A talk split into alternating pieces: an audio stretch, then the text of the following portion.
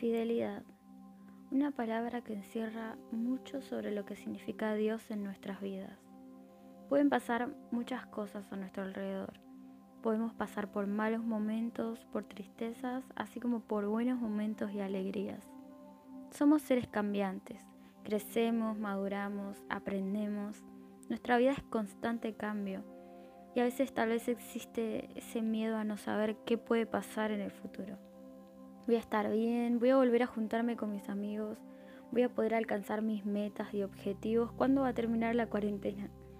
La ansiedad se acerca sigilosamente y el miedo trata de atacarnos y derrumbar toda la confianza que, que logramos abrazar hasta el día de hoy. ¿Qué significa para vos la fidelidad de Dios?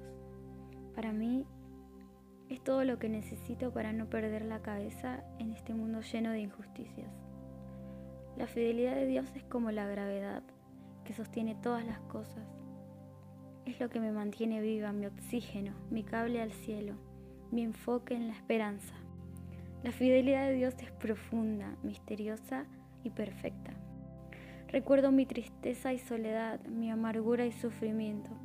Me pongo a pensar en ello y el ánimo se me viene abajo. Pero una cosa quiero tener presente y poner en ella mi esperanza. El amor del Señor no tiene fin, ni se han agotado sus bondades. Cada mañana se renuevan. Qué grande es su fidelidad. Así exclamaba Jeremías en uno de los momentos más duros de su vida. Y en unos versículos más adelante Dios abrazaba su corazón con palabras de amor. Tal vez no estamos en cautiverio como Jeremías, pero hay veces que realmente nos sentimos así. Nos llenamos de los pensamientos y las ideas que llegan a nuestra mente y terminamos por perder nuestro cable al cielo, nuestro enfoque en la esperanza.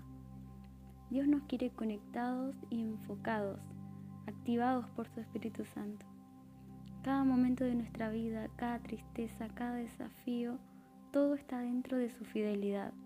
Como dice en Isaías 3 y 4, tú guardarás en perfecta paz a todos los que confían en ti a todos los que concentran en ti sus pensamientos. Confíen siempre en el Señor, porque el Señor Dios es la roca eterna. Dios nos quiere llevar a una fe desafiante, a una forma de ver a Dios en donde Él es soberano de todo, incluso de nuestros pesares y nuestros malos momentos.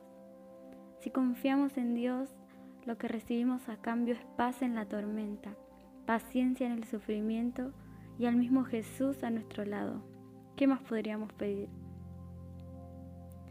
Ahora te quiero animar que por unos segundos puedas recordar cuán bueno ha sido Dios. Recordar esos momentos en que pensaste que, que nada tenía sentido, que no había esperanza, pero que Dios te llenó con su amor y comprensión. Y si todavía no lo experimentaste o estás pasando por algún momento difícil, te animo a que hables con Jesús. En tu mente y en tu corazón, te aseguro que no hay nadie más amoroso y comprensivo que Él.